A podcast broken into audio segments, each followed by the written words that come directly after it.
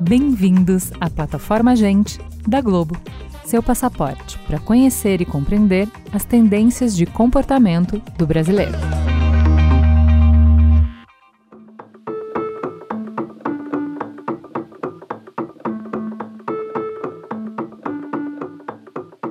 A gente pode até especular, e geramos dados interessantes quando fazemos isso. Mas a real é que ninguém sabe o que vai acontecer depois da pandemia.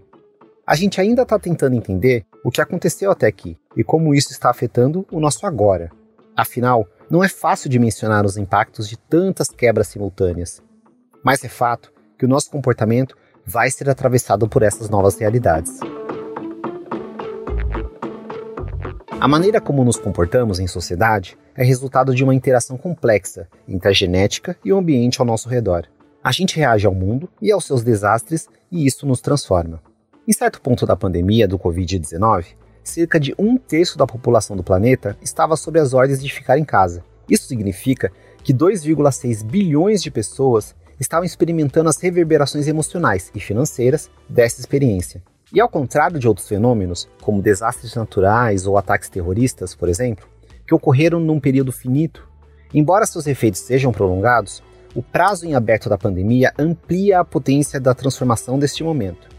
Com isso, a ciência experimentou um protagonismo gigante, chegando a resultados inéditos. E, para além dos estudos envolvendo vacinas, estamos aprendendo também sobre saúde mental, resiliência, luto e biologia.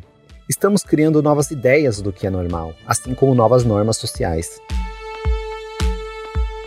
E é para pensar como a pandemia está nos marcando que hoje eu, Túlio Custódio, converso com Gianni Scarim, head da área de Consumer Insights da Globo um departamento que conecta academia e consumidores para mapear como a sociedade responde aos contextos a que é exposta. Vamos lá?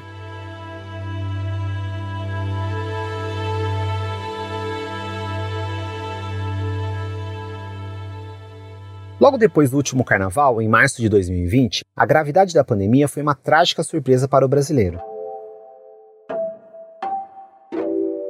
De cara apareceu esperança, né? A população brasileira tem muita fé e esperança, uma esperança de que vai dar certo, que as coisas no final se resolverão e passaremos todos por isso. Então, ali em março, abril, maio, a gente viu sentimentos positivos ainda muito aflorados, as pessoas com uma perspectiva mais positiva em relação ao futuro. Tinha um pouco de medo, as pessoas tinham um pouco de dúvidas do que ia acontecer, principalmente com relação aos familiares, como é que seria a questão de atendimento médico, mas ainda naquele primeiro momento a gente viu uh, as pessoas com um sentimento mais positivo. Depois a gente começou a ver o crescimento da incerteza e um medo mais aflorado. Nesse momento, né, nesse segundo momento, a gente pode chamar assim, logo aparece né, as grandes diferenças na sociedade, né? O quanto que cada grupo vai vivenciar essa pandemia de formas diferentes, né? Historicamente oprimidas em momentos de crise, as mulheres foram um dos primeiros grupos a serem violentamente atacados pelas novas ordens impostas pela pandemia. De acordo com a ONU, hoje, um em cada cinco mulheres da América Latina está desempregada, mas a crise econômica está longe de ser o único âmbito em que as mulheres sofrem mais. Elas são a maior parte da força de trabalho nos hospitais, então foram as que mais né, se contaminaram no começo. Depois, a força de trabalho doméstico, então, pelo isolamento, né, essas mulheres acabaram ficando sem um emprego. Muitas dessas mulheres, mães solteiras ou mães solo. Então a gente viu né, uma pressão muito grande nas mulheres e nas mulheres de classe alta também, porque o home office, mesmo que você tivesse a possibilidade de ficar em casa, foi mais estressante para a mulher, né? O cuidado da casa, manter o seu trabalho ali rodando, manter o, a, ser a professora, né, do filho, ajudar os filhos na educação remota e cuidar né, dos afazeres domésticos. Então, talvez as mulheres tenham atravessado aí a pandemia, estão atravessando e chegarão muito mais cansadas, estressadas e, e doentes ao final dessa pandemia. Essa maior pressão social e mental também foi registrada entre membros da comunidade LGBTQI+. Acho que é um grupo mais pressionado, talvez, uma ansiedade muito mais aflorada. A gente não tem muitos elementos para explicar, mas talvez uma hipótese seja essa convivência doméstica muito intensa, talvez para alguns grupos né, não totalmente aceitos pelo resto da família, o fato né, de não poderem contar com algumas redes de proteção, então acredito que seja um pouco por aí essa questão né, da, da ansiedade muito aflorada nesse grupo.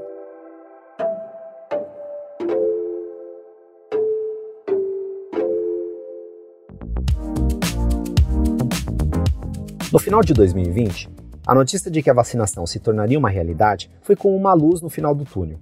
O fato gerou uma onda generalizada de otimismo na virada de 2021, o ano que chegou trazendo expectativa da imunização e do controle da pandemia. Isso não se concretizou né, de uma forma tão certinha assim. É, tem muita incerteza também com relação às condutas, né, de como é que você vai, vai lidar com a, o que, que vai acontecer depois da pandemia. E a gente também viu um medo maior com a aceleração das mortes, né? Então, assim, a gente estabilizou num patamar muito alto, então mesmo que tenha vacina, mesmo que você já saiba o mês que você vai ser vacinado, essa, esse número muito alto ainda traz uma certa apreensão para as pessoas.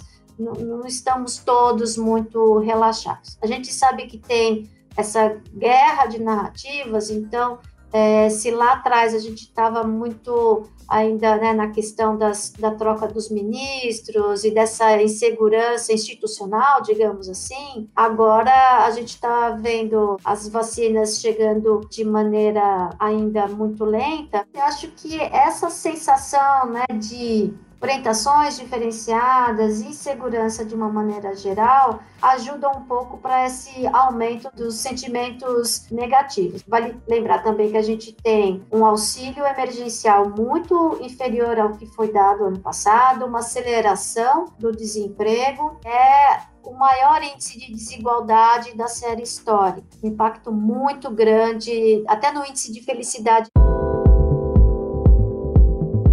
Toda essa pressão se transformou em um outro problema de saúde pública, para além do Covid. Quase 70% dos participantes de uma das pesquisas conduzidas pela Jane relataram que tiveram a saúde mental impactada durante a pandemia. O Brasil já era um país né, que tinha o maior, os maiores consumos de remédios e de, de drogas para a saúde mental. É, isso se acelerou muito. Então, eu acho que esse é um ponto que a gente mapeou desde o começo e a gente vê isso crescendo e se estabilizando num patamar é, muito alto. A gente, sete em cada dez pessoas declaram para a gente que tiveram alguma, alguma mudança no humor, é, no sono, é, na qualidade de vida, na irritabilidade. Então, assim, é um processo né, de, desgastante e no momento que acaba a pandemia, é, a gente vai ter né, uma situação super bacana, todo mundo se sentirá liberado, mas a gente não sabe o quão saudáveis estaremos lá, o quanto estaremos habilitados né, a, a manter uma vida normal ou, ou né, transformar, reformar a, a nossa vida, reconstruir talvez a nossa vida, né? E nessa reconstrução, a nossa compreensão do que é saúde deve mudar. A noção de imunidade, por exemplo, passou a estar mais presente na rotina das pessoas. Em diferentes níveis, o desejo por cuidar da saúde se fortaleceu entre os brasileiros, e isso passa por uma transformação de hábitos. Lavar mais as mãos, uh, usar álcool em gel, o próprio uso de máscaras. Na pesquisa fala que tem, acho que é 40% das pessoas é, pretendem continuar usando máscara, mesmo depois que a pandemia for embora, quando forem em lugares com muitas pessoas ou em usarem ônibus, né? enfim. É, então, eu acho que tem uma tendência, assim, das pessoas se preocuparem um pouco mais com isso. existe outro universo que também ganhou maior protagonismo em nossas vidas e que deve passar por uma aceleração, o da tecnologia. A gente viu grande parte da população fazendo as suas primeiras compras online nesse momento aprendendo, né? Porque você tem aí um, uma curva de aprendizado que foi super acelerada também. Então, as compras online, a possibilidade de você ter uma conta num banco digital também foi. A, a população bancarizada também acelerou muito e um dos vetores disso foi a adoção de smartphone. E o smartphone é interessante que ele também foi uma possibilidade de, de criação de renda, né? Ou por algum trabalho, sei lá, motorista de aplicativo, entregadores, outras modalidades, né? Que uma renda principal ou como uma segunda renda para o domicílio, mas alavancou também o empreendedorismo, né? Então, aquelas pessoas que não estavam conseguindo exercer as suas profissões ou vender coxinha né, no ponto de ônibus ou que não estavam conseguindo né, estar fora de casa, acabaram usando e aprendendo a usar. Então, acho que isso que é interessante, né? Você eh, adotar uma tecnologia e em pouco tempo você fazer com que essa tecnologia te ajude, né? Você coloca ela a serviço de uma melhora da sua qualidade de vida. A relação com tecnologia está marcando também o jeito como a gente se informa e que tipo de cidadãos estamos nos tornando. A falta de uma educação digital no país é a origem de uma preocupante desinformação da população.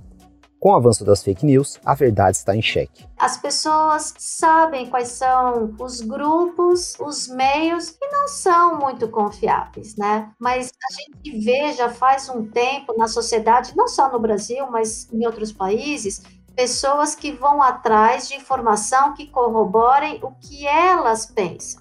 Então, a discussão não é você ter excesso de informação, se é boa ou não é boa. É que as pessoas têm um grupo de pessoas que selecionam as informações que elas acreditam ser as corretas. Então, as pessoas têm conhecimento do que é fake news. Uma boa parte das pessoas declara, pelo menos, né, não pro propagar nenhum conteúdo antes de checar. E tem uma boa parte das pessoas que, quando recebe alguma coisa que acha estranho, será que é verdade? Tem esse hábito já de procurar. Tanto é que todos esses mecanismos que todos os grandes veículos de, de notícias acabaram desenvolvendo, né, que são esses checadores de informação, esses checadores tiveram um crescimento muito grande durante a pandemia. E foi também através dos canais digitais que a sociedade brasileira conseguiu se mobilizar para combater uma das piores consequências do acúmulo de crises, a volta da fome e da miséria. A gente viu é, pelo menos um quarto da população procurando formas efetivas de doação de ajuda. Então, acho que houve um senso de comunidade, até porque se você anda em qualquer lugar, em qualquer cidade, você vê o quanto que esse momento é desafiador, né? As pessoas estão na rua, né? Tem, você observa isso. Então, acho que os meios de comunicação também e as próprias marcas procuraram muito informar isso, né? Mostrar os caminhos, a criação de sites, esses aglutinadores de ONGs e, e para quem doar e como chegar até eles. Por outro lado, a gente também vê que há uma demanda maior também, né, pelas marcas, né, as, as marcas que podem e que têm condições, as pessoas também estão esperando que as marcas se posicionem mais, que ajudem mais, é, que tenham né, um senso de comunidade ou de humanidade um pouco maior do que a gente via um tempo atrás. Compreender com mais clareza e profundidade o papel da sociedade civil é um avanço valioso. Todo mundo pode fazer alguma coisa, mas a pandemia deixou claro também como o papel do Estado é fundamental para uma sociedade em equilíbrio. E essa carência de lideranças fortes e emblemáticas faz com que a gente não consiga estabelecer um novo pacto. Né? A gente tem uma ruptura né, sociólogo, eu não sou sociólogo, mas sociólogo gosta, de, né, eu acho muito legal o tecido social, né, então assim, não é que, não é que há esgarçamento, há uma ruptura, né? Então, se a gente não tem lideranças, lideranças qualquer, né, pessoas, entidades, empresas que tentem, né, coordenadamente, consensadamente, de forma transparente, construir esse futuro, né, a partir de hoje, a gente vai demorar muito para se reorganizar, reestruturar e restabelecer esse novo normal, porque um novo normal do jeito que está hoje não é bom, né? não é bom para ninguém. Então, eu acho que as grandes, os países que estão saindo de uma forma mais leve, né, de uma forma mais positiva, tiveram essas lideranças que conseguiram conduzir né, a sociedade para um caminho, assim, para uma estrada de futuro mais organizada, mais igualitária, mais gentil, de forma que, assim, se estruture um futuro que seja bom para todo mundo. A pandemia não oprimiu todo mundo com a mesma intensidade. Por isso, é indispensável a gente entender quais são os pontos mais frágeis da nossa sociedade e colocá-los no centro das decisões. Só assim teremos a oportunidade de construir esse futuro, em que o novo normal seja um Brasil menos desigual.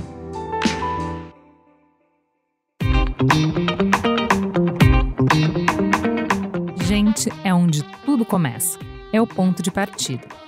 Gente é matéria-prima para criar algo novo e relevante. Uma fonte de conhecimento viva que revela comportamentos, histórias e tendências.